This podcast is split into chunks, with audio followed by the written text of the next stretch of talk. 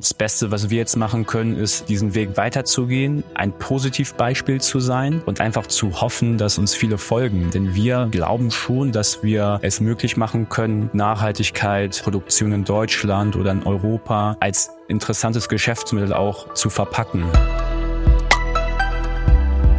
Hallo und herzlich willkommen zum Neue Gründerzeit Podcast. Schön, dass du dabei bist.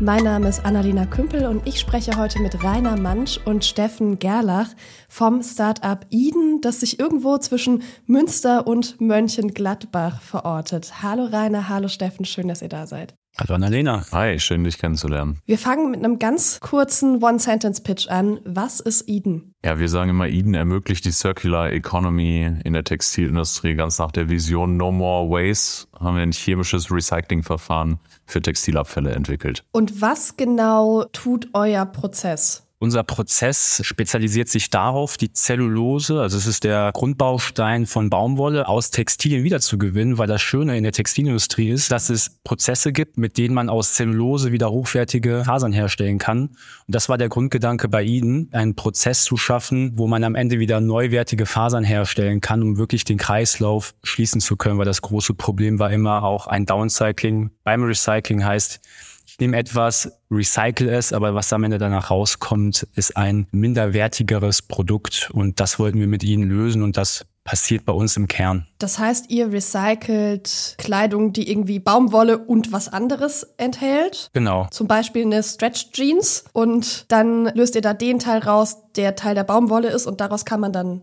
was machen? Um nochmal genauer darauf einzugehen, wir konzentrieren uns auf die Baumwolle beziehungsweise auf die Zellulose, weil das für uns das interessante Material mhm. ist, weil man daraus dann wieder Fasern herstellen kann. Wenn wir jetzt aber über die Ressourcen, wie du es angesprochen hattest, Elastan-Jeans äh, sprechen, dann ist es auch so, dass unser Prozess mehrere Sachen leisten muss. Zum einen sind es die Farbstoffe, heißt wir müssen alles runterbekommen, was irgendwie störend ist, was keine Zellulose ist. Das ist natürlich heutzutage recht viel. Also wenn wir an Sportkleidung denken, das ist viel mit Elastan gemischt und all das muss unser Prozess leisten auch das rauszubekommen, damit wir am Ende nur die Zellulose wirklich haben. Also ich wundere mich gerade mega, dass es das bisher noch nicht gab. Also es ist ja ein völlig logischer Schluss, oder? War, seid ihr wirklich die Ersten, die das machen? Also es gibt interessanterweise auch Studien und, und auch ein paar Patente, die wir gefunden haben im Rahmen unserer initialen Recherche. Also wir sind nicht die allerersten, die sich damit befassen, aber es gehört ja immer viel dazu, dass so ein Thema es dann auch wirklich auf die Straße schafft. Also wenn man jetzt vor 30 Jahren gesagt hätte, wir brauchen mehr Nachhaltigkeit in der Textilindustrie, wäre vielleicht das Bewusstsein an der Stelle noch gar nicht da gewesen. Das heißt, da kommt viel zusammen, das Momentum äh, am Markt, bei den Regulatoren, bei den wirklichen Endnutzern von textilen Produkten ist einfach jetzt genau da für ein solches Thema. Und das heißt, das ist etwas, was vorher vielleicht in der Intensität noch gar nicht vorlag. Aber es gibt auf jeden Fall ein paar Firmen, die sich mit dem Thema auch auseinandersetzen. Die verfolgen technisch ein paar andere Ansätze und wir haben uns das angeschaut und haben gesagt, wir wollen auch gründen in dem Bereich, weil wir glauben, eine bessere Lösung aufbauen und entwickeln zu können. Und wir sprechen ja über die Gründungsgeschichte. Rainer, du hast dir diesen Prozess ausgedacht.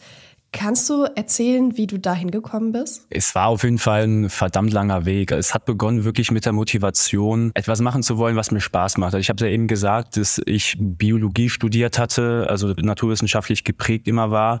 Und ich habe halt gesehen, dass viele meiner Kommilitonen aus ihrem Praxissemester wiederkamen und relativ unglücklich waren. Das hat einfach damit zu tun, dass man will was Besseres machen, aber die Textilindustrie ist noch so ein bisschen in dieser Old Economy gefangen. Und als ich das gesehen habe, dachte ich nie, ich will ein Thema haben, was mich begeistert. Und dann stand halt der Gedanke des chemischen Recyclings. Und dann war es von da ab ein recht langer, aber schöner Weg, weil man hat halt angefangen mit vielen Versuchen. Ich hatte halt ein paar Ideen, die ich dann natürlich auch im Labor austesten wollte. Und da war die Hochschule die perfekte Adresse, weil die haben mir den Raum, äh, die Spielwiese eigentlich gegeben, mich da auszutoben. Ich wurde von Professoren unterstützt und habe halt ganz viel im Labor gemacht und parallel natürlich dann auch mit Steffen zusammen und mit einigen Beratern noch Freunden, darunter zum Beispiel auch ein Chemiker und Verfahrenstechniker, natürlich auch immer geguckt, okay, jetzt habe ich die Erkenntnisse aus dem Labor, wie zum Beispiel Polyester und Baumwolle trennen. Was muss ich jetzt machen, damit man daraus auch einen skalierbaren Prozess entwickeln kann? Und so haben wir immer so einen Dreier-Austausch, Chemiker, ich als Textiler, Verfahrenstechniker, uns herangetastet in ein Verfahren, das auch einfach skalierbar ist und um diese PS dann auch auf die Straße zu kommen. Und dieser Weg hat dann ein bis zwei Jahre gedauert. Ich finde ja ein bis zwei Jahre für die Entwicklung von einem kompletten wissenschaftlichen Prozess geht sogar noch. Lass uns mal kurz die Zeit Zeitleiste klarkriegen, Rainer. Wann hast du angefangen, diesen Prozess zu erforschen?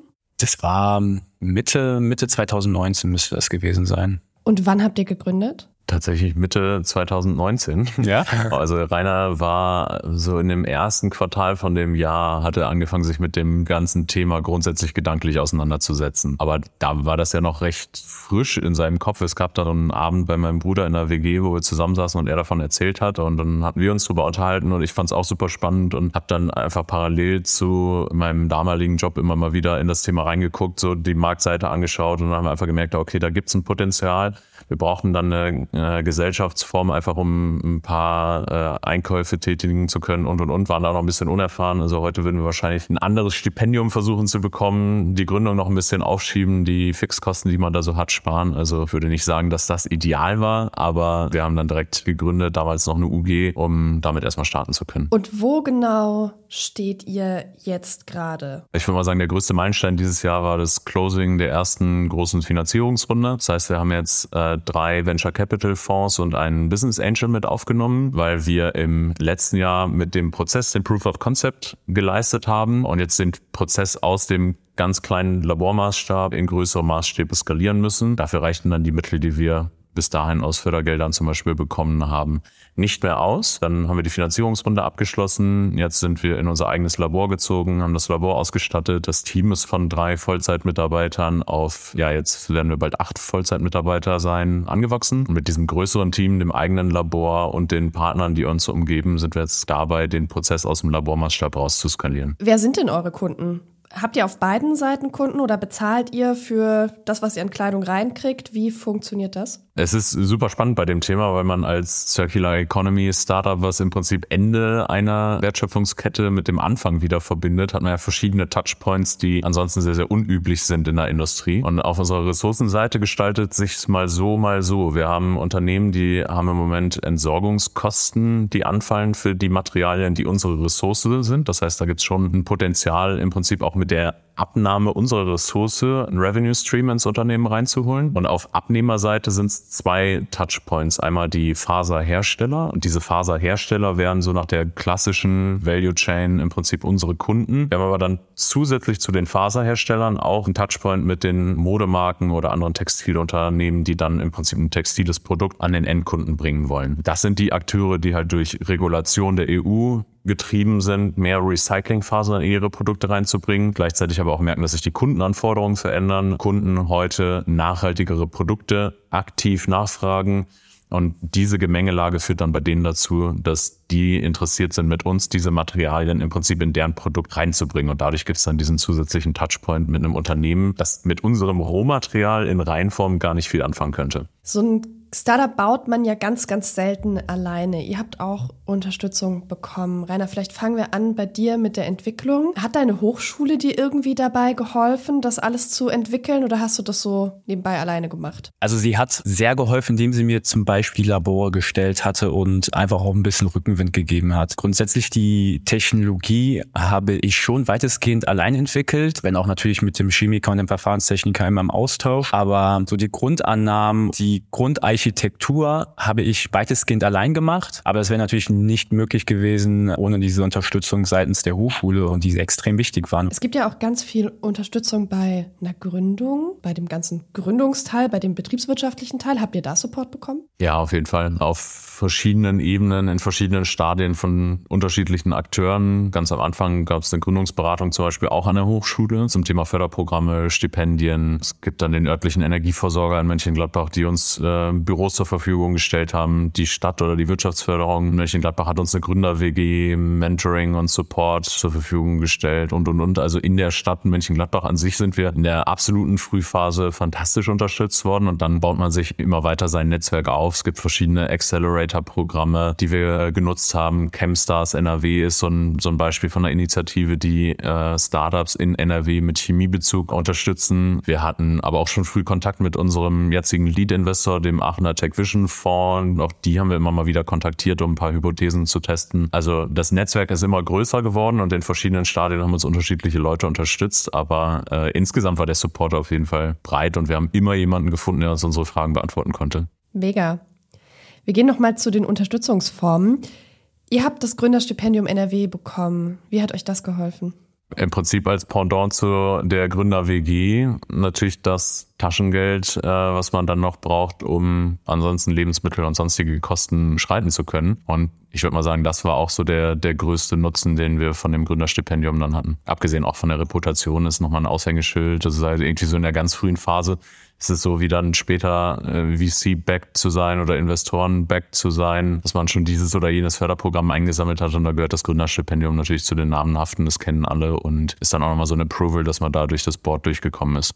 Wollt ihr eigentlich irgendwann Richtung Exit oder könnt ihr euch vorstellen, deutscher Industriemittelstand zu werden? Also Exit ist nichts, wo wir aktiv drüber nachdenken, weil das Unternehmen von vornherein eine starke Vision für uns hatte, die wir auch umsetzen wollen und dabei bleiben wollen. Klar, wenn man Venture Capital Geber an Bord nimmt, dann muss man sich immer bewusst machen, dass die irgendwann einen Exit brauchen. Aber da gibt es ja viele Möglichkeiten, die nicht beinhalten müssen, dass die Gründer dann auch rausgehen. Ihr seid in Mönchengladbach gestartet. Jetzt nehmen wir das Ganze in Münster auf. Das heißt, ihr sitzt mittlerweile in Münster. Warum habt ihr diesen Umzug gemacht? Es war vor allem ab dem Punkt, wo das Team gewachsen ist, wir die ersten Investorengelder bekommen haben und dann langsam die Frage aufkam, okay, wo, wo können wir jetzt wachsen? Wo, wo soll es langfristig hingehen? Weil das Interessante ist, solche Gedanken kommen ja dann wirklich erst, wenn es soweit ist. Die stellt man sich nicht unbedingt vorher. Und dann ist uns auch klar geworden, ja, Laborfläche ist in München-Gladbach leider knapp, aber auch in ganz Deutschland muss man sagen. Und da hatten wir viel gesucht, viel rumgefragt. Wir hatten schon sehr starkes Netzwerk in NRW, hatten da auch am Ende wirklich Glück, dann Münster zu bekommen, weil die meisten Laborflächen sind dann in Industriegebieten außerhalb von Städten. Und wir beide sind ja eigentlich noch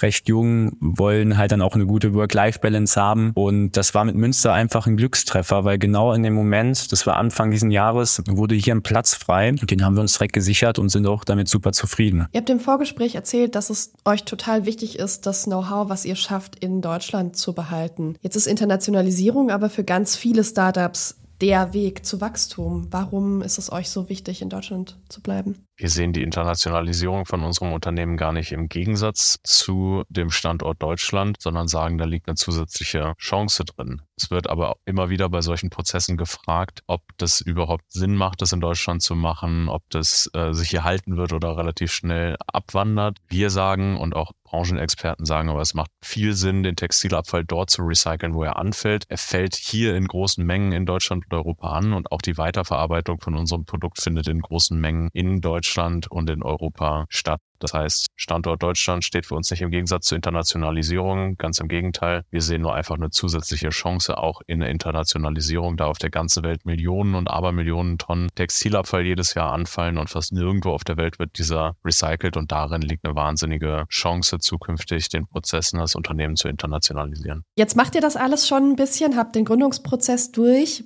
Was gibt ihr anderen GründerInnen mit, die vielleicht noch nicht ganz so weit sind, die in eurem Bereich gründen wollen? Einfach so ein Konzept mal gemeinsam durchzudenken, ist so das eine. Und das andere ist halt alles, was rund um das Thema Pitching, Storytelling, Investorenansprache geht. Ich würde auch noch dazu ergänzen, dass gerade die, die mit dem Gedanken spielen, was zu gründen, anzufangen, also wirklich da dann sind, wo wir vor zwei Jahren waren, einfach, dass wir oft die Angst nehmen. Also letzten Endes für uns ist es eine verrückte Reise die letzten Jahre gewesen, aber ich kann mich noch und wahrscheinlich auch du, Steffen, an die an die erste Zeit erinnern, wie es war. Also bei mir war es weniger die Angst, es war der Gedanke, ich will es machen, weil ich Angst habe in der Industrie nicht glücklich zu werden. Aber bei vielen Leuten, mit denen ich danach geredet habe, war es wirklich ah, Angst vor, ich habe ja Rechnung, die muss ich zahlen und ich weiß nicht, ob das Thema was ist. Und Scheitern ganz allgemein. Scheitern, auch. genau. Und da habe ich eigentlich die Erfahrung gemacht, es ist wie so oft im Leben die Angst vor dem Unbekannten, die eigentlich komplett unbegründet ist, weil sobald man einmal anfängt, wächst man an eine Herausforderung. Und ich kann es so bestätigen, also es einfach zu machen und jede Aufgabe, die einem so gigantisch erscheint, wird in dem Moment aber nicht mehr so gigantisch sein und dann blickt man zurück und denkt sich nur, wow, wie habe ich das geschafft? Und da einfach auch Mut machen, einfach sich zu trauen. Rainer, Steffen, vielen, vielen Dank für eure Zeit und für den Einblick in eure Gründungsgeschichte, in die Gründungsgeschichte von Eden. Und damit sind wir am Ende unseres heutigen Interviews. Schön, dass du bis jetzt dabei warst. Hör super, super gerne in unsere anderen Folgen rein.